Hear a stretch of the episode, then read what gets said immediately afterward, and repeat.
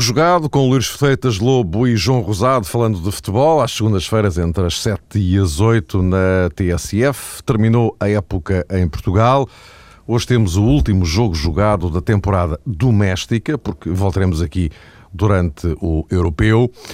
Já tivemos a oportunidade de fazer aqui vários balanços nas emissões anteriores. Hoje a ideia é olhar um pouco para a frente, espreitar aquilo que poderá ser a próxima temporada, ou melhor, aquilo que os clubes talvez necessitem de fazer no entretanto para conseguirem uma época que se avizinha lá para agosto, quando as coisas começarem verdadeiramente a sério, para conseguirem uma uh, temporada uh, de preferência ainda melhor do que, em alguns casos, conseguiram esta, esta época. E noutros, obviamente, melhorar bastante em função daquilo que uh, fizeram.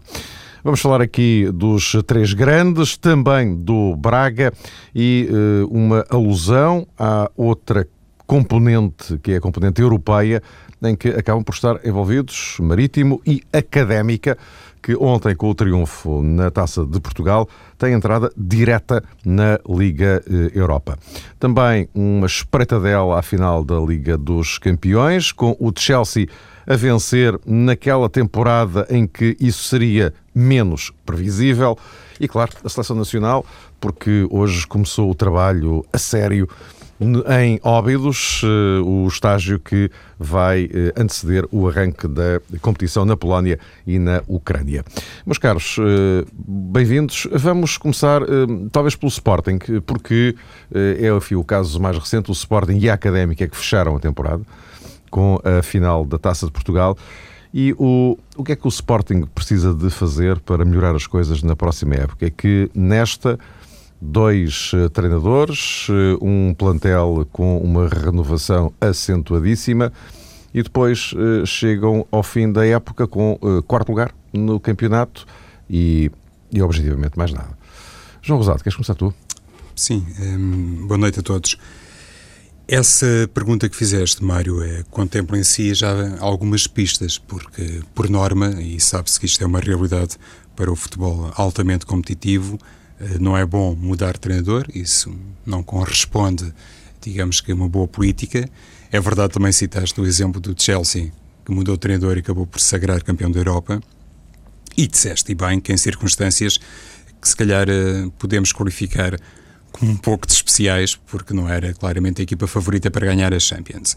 Mas aquilo, regressando ao que nos interessa nesta primeira abordagem e que tem a ver com o Sporting, aquilo que disseste a propósito da mudança de treinador, da revolução que o Sporting fez uh, no plantel, tudo isso uh, deixa realmente no ar vários indícios a propósito daquilo que é necessário corrigir para a próxima temporada. Este exercício é mais ou menos simples de fazer. Se olharmos para a realidade doméstica, entendemos com clareza que o Futebol do Porto tem basicamente um grande desafio, que é superar-se porque ganhou, foi o primeiro classificado, foi campeão nacional.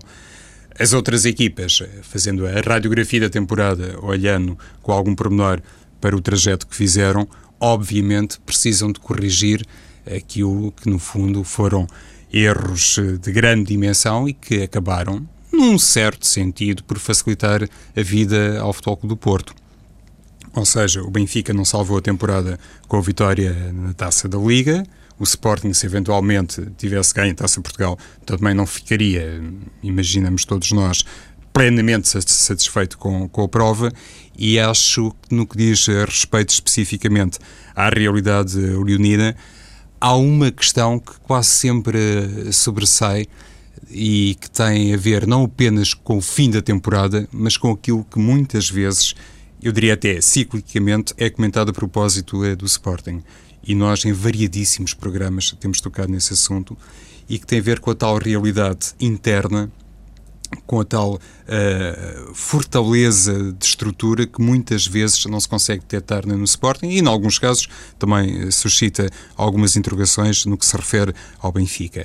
Mas é esse universo mais uh, uh, fechado, mais indecifrável, que se calhar convém aos responsáveis do Sporting, de uma vez por todas, uh, reformular ou pelo menos definir com clareza. Porque a outra parte, no que diz respeito à componente técnica, na minha perspectiva, está mais ou menos bem definida. Eu acho que se há um foco de estabilidade neste Sporting, chama-se Ricardo Sapinto. E isto, se calhar, há uns tempos era impensável, não, não, não, poderia ser dito com todas as letras, sob pena de corresponder assim a um vaticínio muito arrojado. Hoje em dia penso que é possível dizer isso, que Sapinto é de facto um, um foco de estabilidade e um elemento capaz, eh, e já deu essa prova, na minha opinião, de aprender com os erros. Mas isso não basta corrigir eh, no plano desportivo determinadas coisas não é suficiente se por trás não tiver de facto uma organização que muitas vezes comentamos aqui que no Sporting parece deficiente. Esse será provavelmente o grande desafio. Luís, e depois uh, desta época? Olhando para a próxima. No caso do Sporting é, é um pouco paradoxal, mas parecia antes deste jogo da final da taça que o Sporting até parecia a equipa em condições de ter um defesa mais tranquilo, digamos assim, não é? Porque enquanto que no Porto se houve aquela dúvida sobre Vítor Pereira, enquanto que no Benfica se percebeu que existiam também algumas dúvidas em relação a Jorge Jesus, e é natural que tenham existido eh, num caso e noutro, e também é natural as decisões que foram tomadas, a sua continuidade, o Sporting, essa questão não existiu. Não é? Depois da entrada do, do Ricardo Sapinto, dos resultados que a equipa conseguiu, parecia que, que estava encontrada essa tal estabilidade de facto, perder um jogo levantou novamente uh, uma série de dúvidas que eu acho que não podem estar dependentes apenas de, de, de, um jogo ou não podem ser motivadas ou levantadas depois de perder, de perder um jogo. Penso que os problemas que o Sporting tem hoje uh, e as qualidades que tem hoje são exatamente as mesmas que tinha antes de começar o jogo frente, frente à Académica é evidente que tem que existir agora uma coisa que, que, que, que, o Ricardo Sapinto ainda não fez, e a sua equipa técnica, é preparar uma época desde a base, uh, preparar uma equipa e uma identidade de, de jogar eh, desde, desde a base e construí-la de uma forma de uma forma sólida. As análises que fomos fazendo ao longo da época do Sporting passaram por, por, por, por diferentes pontos e diferentes picos o Sporting de Domingos tinha tinha um processo de construção que estava a ser feito com avanços e recuos, e ao primeiro recuo uh, decidiram mudar de treinador. O processo de construção de Sapin também tem avanços e recuos, mas pegou, pegou no trabalho de, de Domingos e, também, e agora não pode ser deitado abaixo porque teve, teve este recuo. Agora penso que há jogadores do Sporting, na minha opinião, e vendo o jogo ontem, e aliás indo ao encontro daquilo que já disse em programas anteriores, que eu penso que têm que encontrar melhor espaço em campo para jogar. E eu acho que, por exemplo, o Elise e o Scars jogarem tão atrás, tão recuados no terreno, neste sistema de jogo, ou neste modelo de jogo que o Ricardo Sapinto utiliza, acho que é cortar os jogadores ao meio, do ponto de vista daquilo que eles podem dar. Eu acho que o Scars deixou de aparecer na zona de finalização, de passe e de remate, como aparecia antes, de, no, com o tempo, no, no tempo do Domingos, por exemplo. Acho que o Sporting agora joga muito atrás, que é, é uma equipa que pensa o jogo sempre num bloco mais baixo baixo e sair rápido para o ataque, e frente a equipas que se fecham e têm que jogar em ataque continuado, têm dificuldades. Eu acho que o posicionamento muito recuado do Scars tira essa lucidez à equipa. Uh, é evidente que isso tem a ver, como, como, já falamos em programas anteriores, com a proteção defensiva que o Ricardo sente que o meio campo tem que dar à defesa, onde o Sporting tem que se reforçar uh, a todos os níveis, uh, e portanto são, são equações várias dentro daquilo que eu acho o futebol do Sporting dentro do campo.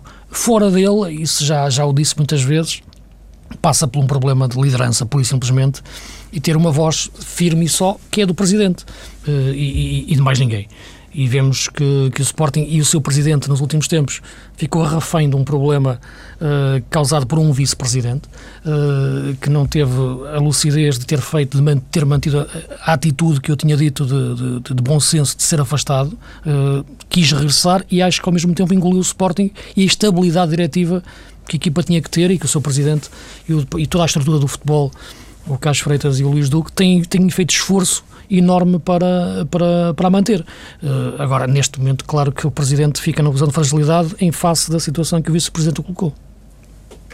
Quanto, uh, João, só acrescentar? E só acrescentar um dado que tem a ver com isto que o, o Luís focou, no que se refere a esta decisão que o Sporting tem que tomar sobre o futebol e quem é que deve ser responsável exclusivamente por ela, porque se comenta muitas vezes que o Sporting neste mercado uh, de verão que se aproxima vai estar uh, extraordinariamente ativo, por assim dizer. O Rui Patrício está há um ano de terminar contrato, é natural que seja vendido. João Pereira numa situação parecida. Também se diz muitas vezes que o Wolf Winkel pode já abandonar o Sporting.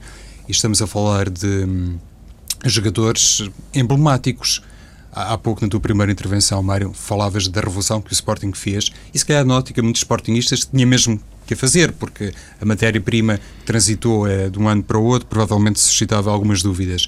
Mas não vai ser assim tão fácil, uh, num ano zero, substituir jogadores com este peso. Esse desafio também se coloca a quem vai dirigir o futebol, não sei se com investidores externos ou não, mas é uma questão que não é meramente financeira, porque aqui o, a soma das partes pode não dar assim um todo uh, muito vistoso. Deixa-me só referir uma coisa, porque era por aqui que eu queria começar, mas depois, pegando depois na, na intervenção do João, que é salientar a grande vitória da Académica, que eu acho que é, que é importante. Nós pegamos sempre na, na, questão dos grandes e hoje estamos a começar o último programa já, da época. Eu já ia falar com a Académica. Mas eu queria, eu, queria ter começado por aí, mas depois fui mais atrás da resposta em, em relação à intervenção do João. Porque a Académica ganha muito bem o jogo, monta bem a sua estratégia, entra muito bem no jogo e mais do que entrar bem no jogo, entra muito bem na segunda parte. Que, que, que, esse aspecto é que eu acho mais deve fazer mais pensar as pessoas em relação àquilo que são os treinadores. Porque uma coisa é preparar um jogo e entrares concentrado e, e dás a volta e marcas logo aos 4 minutos, quando o Sporting estava a perceber o que estava a acontecer, talvez não teve tanta posse de bola como o Ricardo Sapinto disse nesses 4 minutos. Nem isso seria significativo. Marcar aos 4 minutos pode acontecer de uma forma circunstancial, mas a verdade é que a Académica entrou rápido. Agora, eu imaginava uma segunda parte, de facto, com o Sporting a entrar de outra forma, porque eu tenho sempre aquela ideia, os primeiros 15 minutos de cada segunda parte são aqueles mais importantes para tu perceberes a influência do discurso de um treinador nos jogadores. Porque os jogadores, os jogadores entram em campo com aquilo que acabaram de ouvir durante a palestra do balneário, quando o treinador está mais inflamado para reagir ao que está a passar no jogo durante o jogo é difícil eles ouvirem o que o treinador está a dizer. Agora, aqueles 15 minutos, tu podes passar uma mensagem. Eles, quando vão entrar, entram com aquela mensagem na cabeça. E a verdade é que a entrada para a segunda parte da académica foi excelente. A académica tem duas oportunidades flagrantíssimas de fazer o 2-0 eh, em lances de, de, de contra-ataque, de bola longa para o Edinho no meio de centrais do Sporting e depois um cruzamento da direita que o Edinho falha de forma incrível. E, portanto, eh, a académica, para dizer isto, entrou muito bem no jogo, reagiu bem às circunstâncias do jogo, entrou muito bem na segunda parte e, na minha opinião, foi um justíssimo vencedor eh, e vai ao encontro do bom futebol que praticou esta época, adaptou-se melhor às realidades, quase que descia de divisão, porque eu acho que se adaptou menos à realidade, às suas limitações, como referi no programa anterior, ao longo da época e tirou os pés do chão eh, e acaba por ganhar a taça de uma forma brilhante e que, e que penso que queria dar os parabéns e fica exatamente bem na história do futebol português esta vitória da Académica. Eu ia... posso já pegar eh, na académica, Mário. Sim, é eu ia justamente eh, avançar para, para a questão da académica por contraponto ao Sporting, eh, porque a académica entra diretamente na Liga Europa.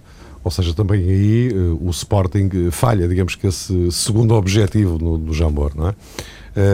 E, e também, portanto, já agora, e porque também ias falar da académica, seguindo justamente este raciocínio, uma equipa como a académica, metida neste contexto, de repente atirada para a ribalta europeia. E atenção, porque a Académica vai jogar até dezembro na Europa, garantidamente, vai fazer a fase de grupos toda. Uh, portanto, uh, esta enfim, estranheza de ver uma, uma académica que estava arredada da Europa há muito tempo, de repente, uh, aí está, no palco, e está lá.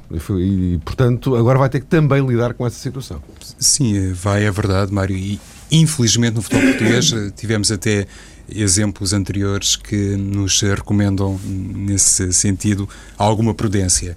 Eh, quer dizer, recomendam sobretudo a Zé Eduardo Simões, que é o homem que tem como responsabilidade de fazer a gestão eh, do orçamento da académica, mas penso até que ele ontem teve declarações que apontam também para alguma maturidade e pelo menos alguma noção de que uh, é um homem que já foi capaz de assimilar exemplos exteriores para poder dar eh, do ponto de vista financeiro, alguma cobertura, eh, falta melhor termo, à Académica de Coimbra, para não entrar em aventuras e não se deixar eh, deslumbrar completamente por, esta, por este regresso, digamos que, à ribalta europeia, isto considerando também aquilo que normalmente marca os objetivos da Académica de Coimbra.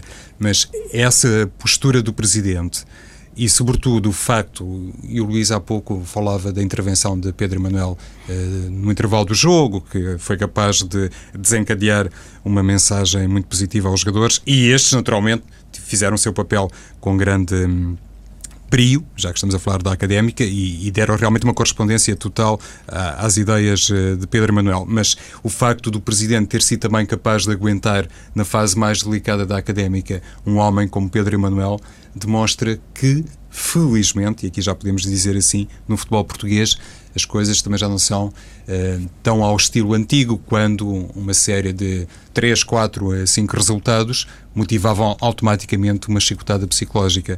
E muitas vezes o Luís diz, e eu concordo com ele, que projetos no futebol português, isso é uma coisa que não existe assim uh, para durar, depende muito do resultado de fim de semana ou de meio da semana e se há coisa que Zé Eduardo Simões provou nesta temporada, na segunda metade da temporada, é que acreditou em Pedro Emanuel e fez bem.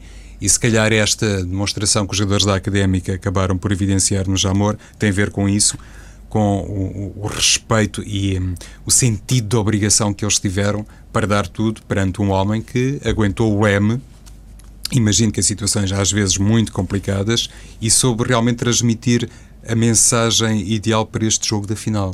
Parece-me que a equipa da Académica de Coimbra foi sempre uma equipa muito empreendedora, muito agressiva nos despiques individuais e empregou realmente essa dinâmica em contraste com o Sporting. Não sei se algumas unidades mais ou menos afetadas com o espectro do Campeonato da Europa. Há alguns internacionais, como se sabe, na equipa do Sporting. Se isso levou um ou outro uh, a, refriar, digamos assim, uh, as suas iniciativas, a Académica penso que lidou muito bem com isso e também nesse aspecto foi uma equipa inteligente. E aqui sim, mais uma vez, consigo encontrar nesta agressividade uh, saudável, permitam-me este termo, da Académica de Coimbra, consigo de facto encontrar pontos de contacto com toda a experiência de Pedro Emanuel enquanto jogador. Ele sabia perfeitamente que por aí, por esse campo mental, também poderia entrar na equipa do Sporting, uh, mostrar, uh, como se diz um pouco mais os dentes nas tais fases iniciais de que falava o Luís Freitas Lobo, e a partir daí, alguns jogadores do Sporting, na minha ótica, uh, sentiram que o jogo poderia caminhar para outros níveis e provavelmente também se enfim, uh, esconder um pouco mais. É a leitura que faço. Tinha aqui um aspecto para falar, não, não sei, Mário, ainda a propósito desta situação da académica e tem a ver com os jogadores uh, emprestados, porque para o ano também se coloca esse desafio que académica vamos ter na Liga Europa, provavelmente sem algumas figuras. Sim, sim, sim. Eu já agora, e poderia juntar aqui as questões do. E porque estamos a falar justamente de reformulação de plantéis, podíamos juntar aqui eh, Benfica e Porto eh, e também o Braga, de alguma forma, eh, em função das alterações que se adivinham nos respectivos plantéis. Já se percebeu que há jogadores que vão sair e jogadores que vão entrar. Isso é uma inevitabilidade. Eh, aliás, no caso do Benfica, ainda esta semana, o, o Vieira foi anunciado. Não sei se isto indica um, um, uma, vira, uma viragem, não, mas eh, um outro tipo de caminho para o Benfica no que respeita ao, ao mercado onde vai pescar jogadores, ou se é apenas uma questão pontual se é mercado nacional ou se aquilo lá por fora continua a ser a grande, a grande referência. E depois também em relação ao Porto, que já se percebeu que vai ficar sem alguns jogadores que garantidamente vão, vão sair, sendo que no meio disto tudo o nome de Hulk é o que obviamente tem, tem, tem mais peso. Uh, João, não sei se querias pegar já por aqui ou o Luís, nesse caso, avançaria por. Podemos pegar neste bolo, Sim, não. não é? Olhando para a próxima época já em função disto, não é? A grande questão primeiro é perceber Hulk. É? Este campeonato sem Hulk é outra coisa. Este campeonato com Hulk é uma coisa que é o que vimos esta época, marca a diferença. E portanto é tão importante para o Porto saber se vai ou não contar com o Hulk, diria mesmo, eh, tão importante também para o Benfica saber se o Porto vai contar com o Hulk. E para o Sporting e para o Braga, nas, falando das equipas que lutam pelo título, porque de facto, se saberem que o Porto não vai ter o Hulk, têm mais hipóteses de ganhar. Isto é claro, isto é o respeito pelos melhores jogadores. Ah, e estão aí os dados dos jogos decisivos para mostrar. Uh, e, portanto, acredito que seja muito difícil segurar, ao Porto segurar o Hulk nesta altura. O jogador já deu essa demonstração e o jogador vai fazer 26 anos e, portanto, é, é a altura de. de, de, de é mais, tem mais força no mercado para ele, em termos de carreira, e para o Porto, em termos de negócio.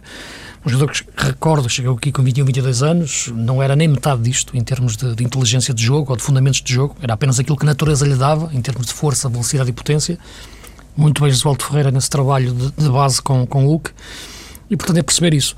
Agora, olhamos para as equipas e ao longo da época também fomos detectando algumas lacunas que acredito, como é evidente, também os treinadores e o departamento de futebol de cada uma foi detectando. No caso do Benfica, a questão do lateral esquerdo. Na questão do, do, do, do, do Porto, a questão dos médios, não é? por ter acabado apenas a época com quatro médios, nenhum deles um criativo puro. Olhamos para o Benfica, tem Aymar, olhamos para o Sporting, tem Matias Fernandes, olhamos para o Braga, tem Mossoró. Uh, olhamos para o Porto, não, não há um criativo. Belucci foi embora, portanto, Moutinho, Defur, Lúcio, Fernando, são quatro jogadores rotativos, mas nenhum deles é aquele criativo puro, pelo que eu acho que, que o Porto tem que trabalhar nesse, nesse ponto. Outro, claro, tem a ver com, com, com o ponta de lança. A questão do Hugo Vieira, como tu referias, eh, é uma questão eu não sei o que é que o Benfica viu no Hugo Vieira, sinceramente. Eh, eu acho o Hugo Vieira um jogador engraçado pode dar um salto competitivo em termos daquilo que foi esta época de Gil Vicente. Vê-lo jogar no Benfica nesta altura tem algumas dificuldades, sinceramente, em termos de pegar e jogar. Acredito que é um jogador para trabalhar, eh, vejo-o a jogar numa ala, isto é, não o vejo, melhor dizendo, para ficar bem explicado, porque há pessoas que depois percebem mal e inventam coisas. Eh, não vejo o virá a jogar no Benfica na posição em que joga no Gil Vicente, isto é, como ponta de lança, número 9 de um 4-3-3. Não é? Agora, metê-lo a jogar sobre uma faixa, quando o Benfica joga em tanque continuado, acho que sim, é possível como segundo avançado, como ele gosta de jogar, depende. Se o Benfica continuar a ter um ponta de lança fixo como o Cardoso, o de trás pode ser muito mais móvel. Se forem dois pontas de lança diferentes, uh, dois avançados diferentes, e não, um não tão fixo como o Cardoso, mas mais, mais complementares, acho mais difícil. Portanto, tem, é, há aqui uma equação que tem que ser feita em função também dos jogadores que têm ao dispor, e eu acho que o Cardoso é o mais importante em condicionar a forma de jogar do Benfica, porque quando tens um homem tão, tão fixo, tão referência na área, eh, nem os extremos fazem tantas diagonais, nem o segundo avançado pode jogar tão em cunha na área, tem que jogar sempre nas costas dele, porque o Cardoso está sempre fixo na frente.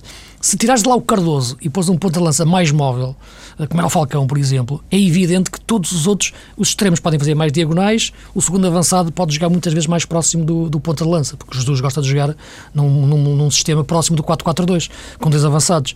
E, portanto, estas equações eu penso que são decisivas para percebermos o que é que serão os, os, os três, quatro grandes na próxima época. Ponto número um, para que não existam dúvidas sobre aquilo que vou dizer. Eu também partilho desta opinião do Luís no que toca à entrada direta de Hugo Vieira na primeira categoria do Benfica, na primeira, no, no 11 do titular do Benfica. E não tem nada a ver com o valor do jogador, na não. minha opinião, tem, acho que foi, se não a maior revelação da Liga, pelo menos eu falo por mim, obviamente, perante aquilo que conhecia uh, que desconhecia do jogador, penso que realmente é um valor eh, interessante. É evidente, e até já ouvimos eh, declarações do Hugo Vieira, em que ele disse: Eu posso não ser nenhum Cristiano Ronaldo ou nenhum Messi, mas que vou dar tudo, vou. E muitas vezes isso no futebol, atenção, faz um jogador transcender-se e tem uma é, colaboração para o grupo extraordinária e pode ser um elemento de plantel. É esta questão penso que deve ser dita para que não haja confusões. Por outro lado, parece-me que o Benfica olhou para isto como uma oportunidade de negócio não muito mais do que isto. O jogador esteve muito perto do Sporting, depois acabou por eh, não assinar, eh, já reconheceu que é benfiquista desde pequenino uh, e tudo isso acabou por dar provavelmente ao Benfica a noção que poderia, de alguma maneira, pregar uma partida ao Sporting. Assim um bocadinho ao jeito que se passou com Yannick de Jaló. E por outro lado, não nos podemos esquecer que é um jogador português. E o Benfica tem sido muito criticado ao longo sobretudo do último ano, porque não, não tem feito uma aposta declarada no jogador português, e acho que para o preço que custou, que na luz se entendeu, e eu aí acho que muitíssimo bem, atenção, por isso queria fazer aquela declaração inicial, entendeu-se bem que era um risco muito bem calculado perante aquilo que o jogador já demonstrou, aquilo que pode evoluir, tem 23 anos, e pode dar algumas soluções, como disse o Luís, pode jogar na aula, pode ser segundo avançado, não sabemos se pode ser um segundo saviola ou não, mas pode dar algum contributo, é inegável. Isso penso que o Hugo Vieira já demonstrou dentro das quatro linhas que é um jogador suficientemente desempoeirado para até vestir a camisola do Benfica. E esse aspecto uh, de ser português, penso também teve uma grande decisão do ponto de vista mediático. A questão do plantel do Benfica, eu acho Mário Luís, que a grande questão para o ano, olhando para aquilo que se passou esta temporada, não é propriamente o A, o B ou o C, o jogador de 8 milhões, de 6 ou de 12, é a gestão do plantel, porque o plantel Benfica este ano já teve. É verdade, com algumas lacunas que facilmente se identificavam, corresponderam a opções originais assim um bocadinho uh, discutíveis, mas basicamente o Benfica tinha plantel para ser campeão, a gestão do mesmo é que não foi feita da melhor forma, penso eu. Sim, esse, esse ponto é fundamental, aliás, e falámos disso muito ao longo da época, aquele momento em que o Benfica tem que perceber o que quer ganhar, ou o que quer tentar ganhar, e eu acho que deve sempre tentar ganhar o campeonato. É aquilo que é realisticamente para as equipas uh, portuguesas, uh, o Porto não tem esse dilema. O Porto é sempre o campeonato. Nunca vimos o Porto apostar na Champions. É quando, quando lhe apanham um sorteio daqueles e vai até às meias finais é diferente. Há ali um, um, momento em que é apostar na Champions, nem na Liga Europa. E portanto, o Benfica falhou nisso. Eu acho que se tinha apostado claramente no campeonato naquele momento em que avançou na Liga dos Campeões, poderia, pelo menos, não digo ter ganho, porque também o Porto estava lá e o Braga, mas não seria da mesma forma. Eh, e parece que esse, esse ponto é, é é fundamental, eh, porque nem o Barcelona e o Real Madrid conseguem lá ir. Tu viste, o Real, Barcelona e o Real Madrid acabaram por, por, por cair na Champions devido porque jogaram a meia-final três a quatro dias depois de terem feito o jogo entre eles na, no Campeonato Espanhol. O, e, portanto, o tal aí, jogo que arrumou o título. Exatamente, decidiu o título, mas e acabou por, por, por, por cortar equipa, as equipas a meio para o jogo da meia-final, em termos físicos, com o Chelsea e com o Bayern de Munique. Uh, e portanto partilho da ideia do João e já referi muitas vezes ao longo da época. Penso que, que, a gestão do plantel do Benfica não é questão da rotatividade, não é questão da recuperação física, é questão de entender a melhor forma de, de utilizar os jogadores ao longo da época num processo global eh, para que não aconteça novamente aquilo que na fase decisiva o Benfica tentar ir a tudo e não conseguir atingir nada. João, se dizer alguma coisa em relação ao Porto? Sim, eh, tinha também aqui esta nota, obviamente, mais emergente e tem a ver com a anunciada saída do Hulk, porque no ano passado Falcão quase que se tornou um caso e depois ele até fez alguma pressão pública para sair eh, em cima do fecho eh, das transferências e acabou por ser vendido ao Atlético Madrid, até envolto em alguma discussão mediática, digamos assim, com o presidente do clube, mas a verdade é que saiu, mas durante muito tempo eu penso que Vitor Pereira andou de facto um pouco intranquilizado com isso, em saber com que armas verdadeiramente poderia contar, sobretudo as armas atacantes, aquelas mesmo, aquelas espingardas com mira afinada, e nesse sentido a equipa do Futebol do Porto, numa fase inicial, não propriamente no plano interno, mas se calhar com outros contornos, acabou por andar um pouco mais oscilante. Esse é o grande desafio que se depara agora uh, Pinta Costa, e parece-me claro uh, que ele é um homem que gosta de grandes desafios, tem provado isso, o Floco do Porto eh, está habituado a olhar para o Presidente como um homem capaz de resolver estas questões. E já muitas vezes temos também referido aqui, é inevitável dizer isto, que um dos comentários prediletos de Pinta Costa é esse. É relembrar os jogadores com muita história que já saíram do Floco do Porto e a equipa nunca deixou de ser eh, campeã nacional.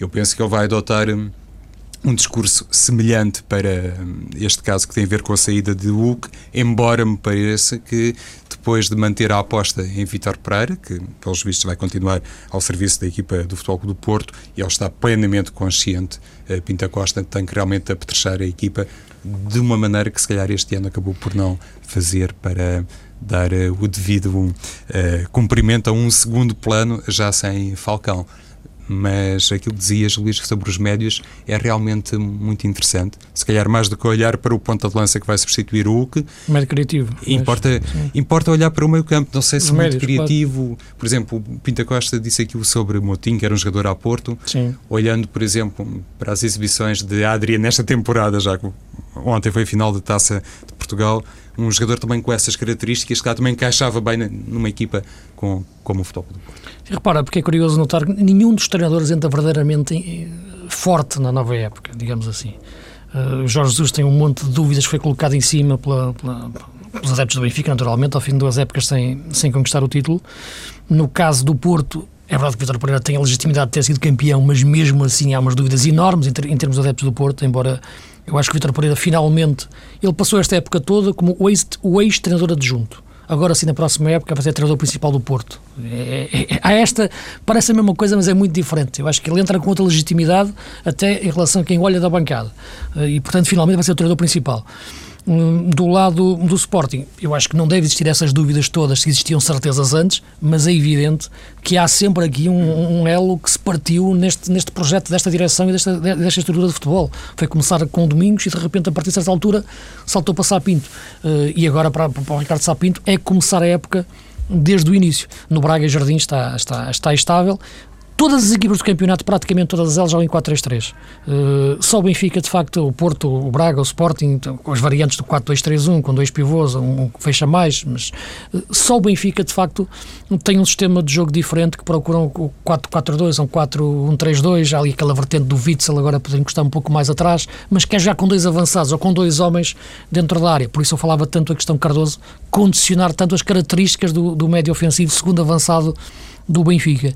Não sei se para o quarto ano de Jorge Jesus no Benfica, sua quarta época, ele não vai procurar um sistema diferente, alternativo para a equipa em determinados momentos do, do jogo, porque parece-me que também isso muitas vezes falta ao Benfica, mas Cardoso, como referi, devora todas essas opções porque é um ponta-lança que condiciona muito a forma de jogar da equipa.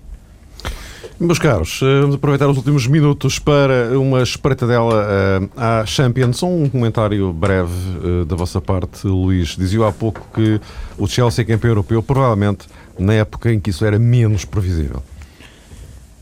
Sim, a partir de certa altura parecia impossível de facto acontecer qualquer coisa de positivo ao Chelsea esta época. Acaba a ganhar a, a taça de Inglaterra e a Champions. É evidente que a forma de como o Chelsea ganhou a Liga dos Campeões é algo que nos perturba a todos, sinceramente, não é? Porque não detectamos ali nada que possa servir de referência em termos de qualidade de jogo ou de ideia de jogo para qualquer equipa. A época passada, por esta altura, estávamos a falar de uma equipa que tinha ganho a Champions eh, com um, um modelo de jogo eh, que eu acho, de facto, o mais evoluído que eu vi até agora, do ponto de vista, da minha opinião, estético, que era o do Barcelona. Há outras formas de jogar, dirá o Mourinho, como é evidente, em termos de intensidade ou transição rápida ou de forma de esticar o jogo até à frente, o Barcelona tinha de facto uma forma de jogar e tem uh, fantástica e foi campeã da Europa assim. No ano seguinte aparece uma equipa em bloco baixo que mete 8 ou 9 jogadores atrás da linha da bola, que fez no máximo 6 remates nos últimos 4 jogos da, da, Liga dos Campeões e ganha a Champions. Uh, como é que a gente explica isto? O futebol tem mais de mil e uma maneiras para se ganhar um jogo e, portanto, na estratégia de jogo do Di Matteo, ele olhou para ali e percebeu que não tinha outra forma de ganhar, não era com a de Vilas Boas, com a posse de bola, eu diria que os jogadores tomaram conta do balneário. E de facto, quando se fala em renovação no Chelsea, de repente, quem a renovação acabou porque os jogadores, os pesos pesados, o Terry com, com, com 34, o Lampard com 34, o, o, o Terry 33, o Drogba 34, o Drogba 34, o Ashley Cole 32, portanto, esses quatro pesos pesados eh, agarraram o balneário pelo, pelo, pelo pescoço eh, e, e, e, meteram lá dentro a sua forma de jogar. Eh, e por onde foram eles? Que mandaram na equipa. Eh, uma, uma contra-estratégia sempre que jogavam contra um adversário, ficavam atrás, fechavam, o treinador era o irmão mais velho. E, portanto, eh, eu... comprometeu-se o futuro para se ganhar o presente. E a renovação está feita. Esta geração começou com o Mourinho, todos estes jogadores começaram com, com o Mourinho há seis anos e agora foram campeões no ano mais imprevisível, ganharam a Champions. João, comentário rápido com o irónico de uh, este campeão europeu, este Chelsea, uh, para o ano já não vai ser assim, é? porque aquela gente vai quase toda embora. Sim, eu o irónico da questão está aí. Eu vi declarações do, do Drogba em que ele relembrava que está há oito anos no Chelsea. Exato. Parece realmente uma enormidade e que, pronto, toda, toda a vida londrina. Entrou com o Mourinho, exatamente. Entrou Foi. em 2004. Exato, pelo Marselha. Uh, vindo de Marselha e, e, na altura tinha 26 anos, Drogba era um, um portento e depois, uh, sob a orientação de José Mourinho, conseguiu realmente uh, apreender alguma coisa. De tal maneira que atrevo-me até a dizer que foi capaz de encontrar uh, Drogba, por exemplo, no Inter, que foi campeão da Europa em 2010, pontos que poderiam ser explorados por este Chelsea na vertente da filosofia uh, defensiva, porque foi realmente uma equipa que fez lembrar em determinados períodos aquilo que aconteceu com o Inter, por exemplo, no Campeonato nas meias finais em 2010. E não deixou de ser campeão da Europa, a verdade é essa. Mas uh, as pessoas devem também, penso mas eu... estava a ganhar 3-1 esse jogo. Tinha ganho 3-1 na primeira mão. Sim, também. mas Tinha feito foi uma grande exibição. Foi o porta-aviões, não é? O Mourinho Alguém... disse mesmo, estacionei o avião. Alguém desafiava Mourinho a comentar a tática do autocarro e ele disse que qual autocarro? Foi isto, um porta-aviões que esteve aqui no Campeonato. Mas, uh, regressando ao, ao Chelsea, acho que realmente Drogba é um dos grandes vencedores, até porque, penso eu, de acordo com algumas notícias que foram inclusivamente comentadas na imprensa inglesa, Abramovich, quando procedeu à mudança de treinador, fez realmente um, um sonoro aviso a algumas unidades dizendo que a responsabilidade agora caía sobre os seus ombros. E penso que Drogba acabou por encarnar isso uh, de forma muito adulta.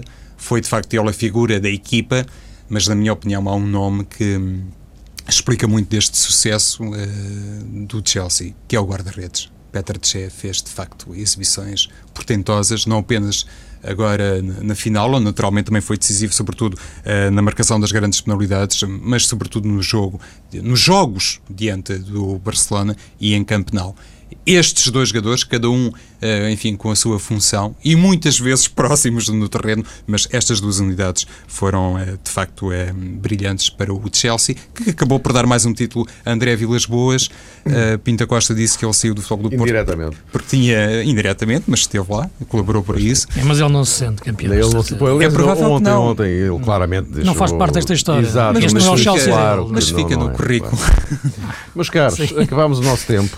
Uh, vamos, uh, a seleção começou a trabalhar hoje. Uh, estaremos aqui durante o Europeu emissões especiais do Jogo Jogado, que vão ser devidamente calendarizadas e depois as pessoas ficarão a saber exatamente quando é isso vai acontecer, para seguirmos a caminhada portuguesa no Campeonato da Europa. Vamos ver no que dá. Fácil não é, mas também não é impossíveis. Então, um grande abraço.